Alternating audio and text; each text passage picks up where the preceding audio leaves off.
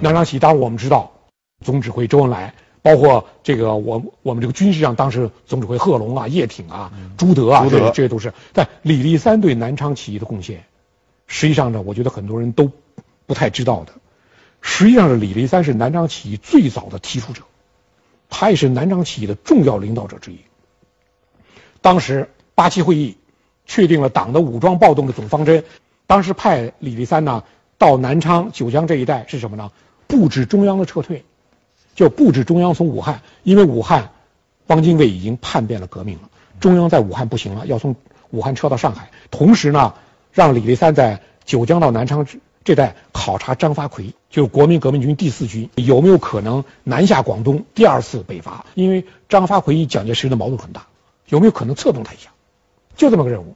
李立三到了九江之后，三下五除二把撤退计划变成了起义计划，就南昌起义计划。李立三在就是一九二七年的七月二十号向中央写了一个电报，他在电报里写，在军事上赶快集中南昌，运动二十军以我们一致，实实行在南昌的暴动。但李立三这个电报上去了，到了汉口的中央呢，没有明确的指示。就是他提出南昌暴动，搞不搞？中央没有明确指示。这个李立三这个人呢，他是个行动能力非常强的人。他呢，不管中央有没有指，他就开始干了。七月二十四号搞了第二次九江会议，然后调集部队，然后让部队调集，然后准备二十八号晚上行动南昌暴动。这是在中央没有指示的时候，他已经主动的干。那么后来呢？到了后来呢？中央因为这个李李立三这个电报，在汉口召开了两个会议。两个会议之后呢，原则上同意。李立三的建议，举行暴动，但是呢，地点不同意，不同意在南昌举行，要求把暴动地点放到九江这附附近的南浔，在南浔举行暴动，同时派周恩来由汉口紧急南下到南昌，告诉李立三，不要在南昌发动暴动，到南浔去。所以说呢，周恩来最早到了九江是告诉传达中央指示，当然中央也是呃责成周恩来领导这次起义。周恩来到了这个。九江之后召开会议呢，李立三反对中央的意见。他讲啊，南浔离九江太近了，军阀部队聚集与我不利，而且呢，当时叫叶赫部队、叶挺、贺龙部队已经向南昌集中，改变地点来不及了，坚持在南昌暴动。周恩来最后同意了李立三的意见。我们说，你看李立三在南昌暴动上功劳是很大的。嗯。那么周恩来、李立三共同领导这个南昌暴动之后呢，就是。最后一锤子，马上要暴动，叫一波不不平，一波又起。中央当时在就是八就是这个八七会议之后的临时中央排第一号的人物张国焘，拿着中央指示从汉口又紧急的南下了，要求呢南昌暴动呢先不要搞，就是中央最新意见，张国焘来传达南昌起义推迟，什么时候搞重新讨论，搞不好都是两说的。李立三非常暴烈，在那会上，李立三是在这个。张国焘主持的会议上，第一个跳出来，说一切都准备好了。李立三哈哈还大叫一声，说：“为什么我们还要重新讨论？讨论什么？就要干。”周恩来当时态度也很坚定。周恩来讲：“中央派我到南昌是领导这个暴动的，现在又说不不暴动了，怎么回事？我不干了。”周恩来第一次拍了桌子。后来在就是李立三的这种这种坚持下，在周恩来拍了桌子的这种坚持下，南昌暴动最后举行。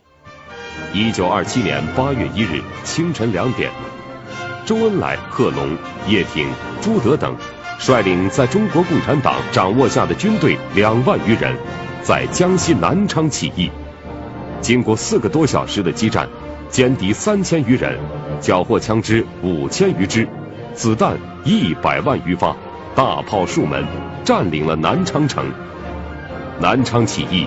打响了武装反抗国民党反动派的第一枪，宣告了中国共产党把中国革命进行到底的坚定立场。一九三三年七月十一日，中华苏维埃共和国临时中央政府决定八月一日为中国工农红军成立纪念日。从此，八月一日成为中国工农红军和后来的中国人民解放军的。建军节，所以说呢，我们可以看，就李立三他在安源煤矿大罢工和南昌起义上这种功绩，巨大的功绩。对，但是呢，我们说就这样一个人嘛，凡人都是一分为二的。你看李立三最后犯了很大的错误，他这个很大错误，立三路线横冲直撞的李立三，最后闯出个立三路线来。二八年到三零年秋，他当时成为党的主要领导人之一。李立三的这个左倾左倾的这个苗头已经冒出来了，主要看不起毛泽东的农村根据地。嗯，李立三讲农村根据地搞不成，干不成事情。李立三这个理论什么呢？他说乡村是统治阶级的四肢，城市才是他们的头脑和心腹。你在乡村闹革命，只能斩断他的四肢，他还能活着；只有在城市革命，才能斩断他的头脑，炸裂他的心腹。李立三主张城市武装暴动的，而且李立三在中央成为中央的实际领导人之后，他起草了一系列的东西，实际上是对这个啊毛泽东同志的苏区的这个农村包围城市的道路的一种指责和批评。到了一九三零年的六月以后，所谓立立三路线的三个月的影响，就是三零年的六月到三零年的九月这段时间，李立三是中共中央的实际负责人。那么在这三个月的期间，李立三干了什么事儿呢？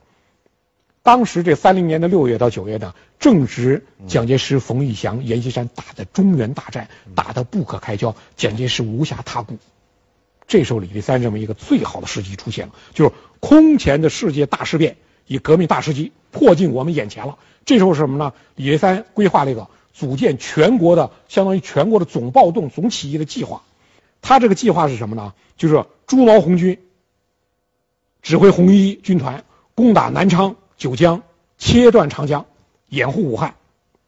彭德怀、黄公略指挥红三军团占领大冶，切断武汉到长沙的铁路，进破武汉。贺龙、周逸群指挥的红二军团帮助地方暴动，也是进逼武汉。许继慎、徐向前指挥的鄂豫皖苏区的红一军切断京汉路，进破武汉。张云逸。邓小平指挥的红七军、红八军攻击柳州、桂林，然后从南方汇合合攻长沙。各路大军最后会师武汉，饮马长江。包括共产国际，李立三他绝对不是说是一个我听从共产国际的人。他为什么想好？就是李立三这个会师武汉、饮马长江的立三路线，也是他想趟出一条中国特色的革命道路。嗯，中国的人自己干。嗯。苏联人、共产国际，你配合我，怎么怎么配合呢？李立三，中央，上海中央向苏联共产国际发电报，就是中国革命必将发展为全世界最后的阶级决战。这时候呢，苏联必须积极的准备战争。哦，苏联那时候动员苏联准备斯大斯大林那时候正在搞社会主义建设，刚刚从最困难的经济状况过来。斯大就李立三告诉斯大林。你现在必须准备战争，正在因为中国革命成为世界革命的中心了。我们说李立三的左倾的冒险主义路线，他和王明这个左倾机会主义路线有非常大的不同在哪里呢？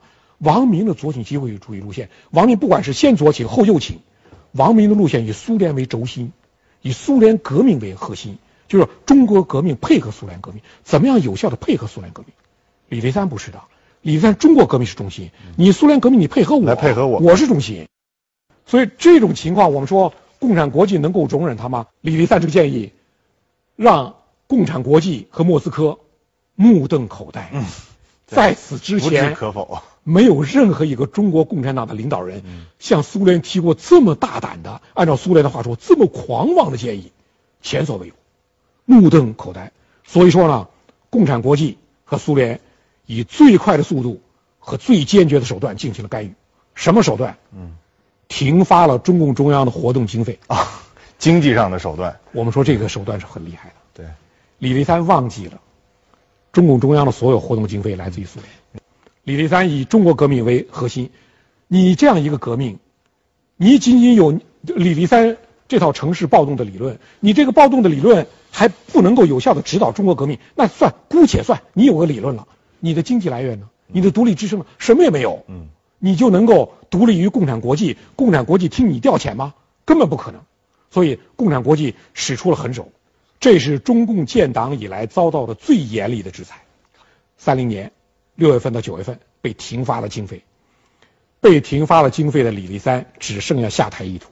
当然，我们在今天回想起来呢，无可否认，李立三的这种设想完全脱离了中国革命的实际。嗯，他给中国革命也带来了严重的损失。但是呢，我们同时也必须看到，就是一个政党一个社团你独立与否，不在领导者主观意志如何。陈独秀不想独立吗？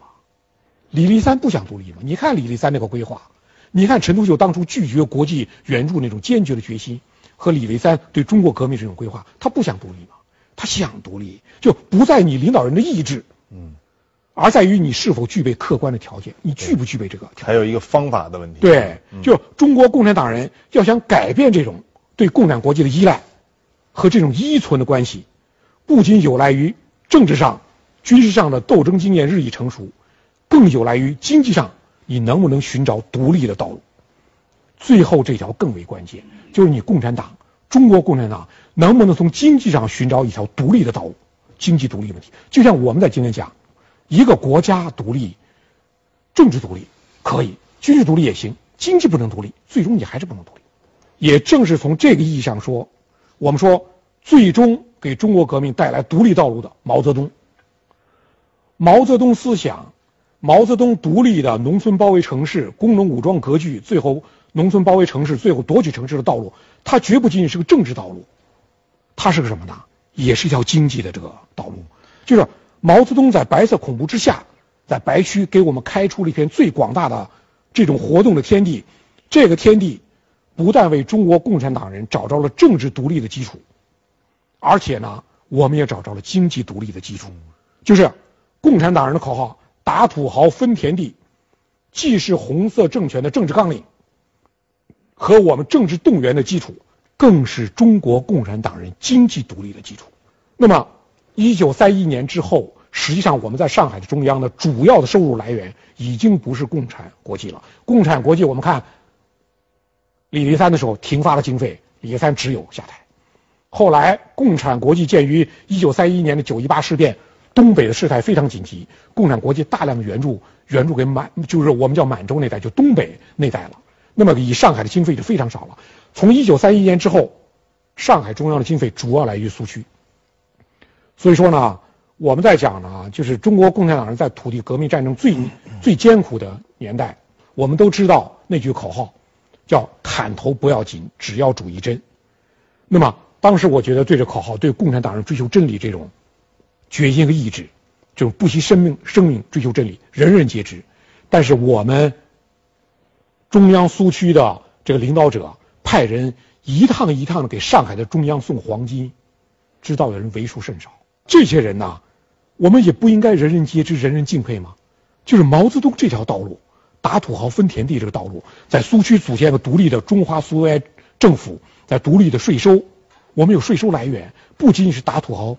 分田地有商业税、有土地税这样的来源，就中央苏区的完整的政府机构，这个税收来源成为中国共产党人最终独立于共产国际的经济来源。这是呢，我们在讲到呢，为什么我们中央在上海就是最发达的大城市，而我们根据地在最偏远、最落后的农村，我们不在最偏远、最落后的农村，我们不可能获得广大的、最英勇的战士加入红军的这些农民。最英勇的战士，同时不可能获得独立的经费来源。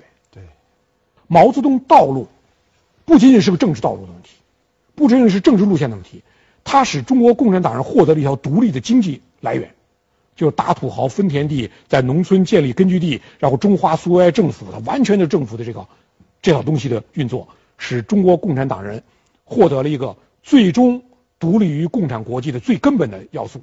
陈独秀。不得不听共产国际的，主意再大你也不行。李立三一停发了经费，你只有下台一途。我们讲，当然这是中国共产党的不成熟，领袖的不成熟，反映你党不成熟。那么到了毛泽东成为我们党的领袖的时候，我们实际上看出我们党的这种成熟。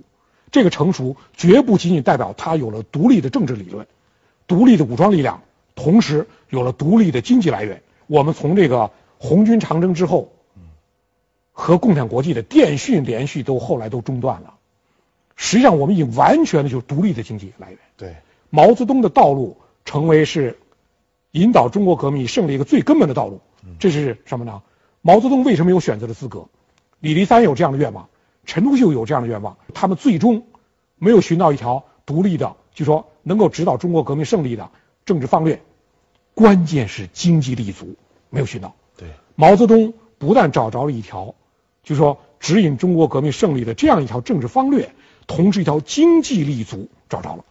这一点我们说呢，毛泽东功在千秋，而中国共产党人也就在这个基础之上，要演出我们下面说的那出威武雄壮的活剧，讲述一段可歌可泣的奋斗历程，呈现一幅波澜壮阔的历史图景，领略中华民族的精神力量。著名军事专家金一南教授为我们精彩解读国际背景下的中国革命光辉历程，运用战略思维、战略意识。评点那段辉煌。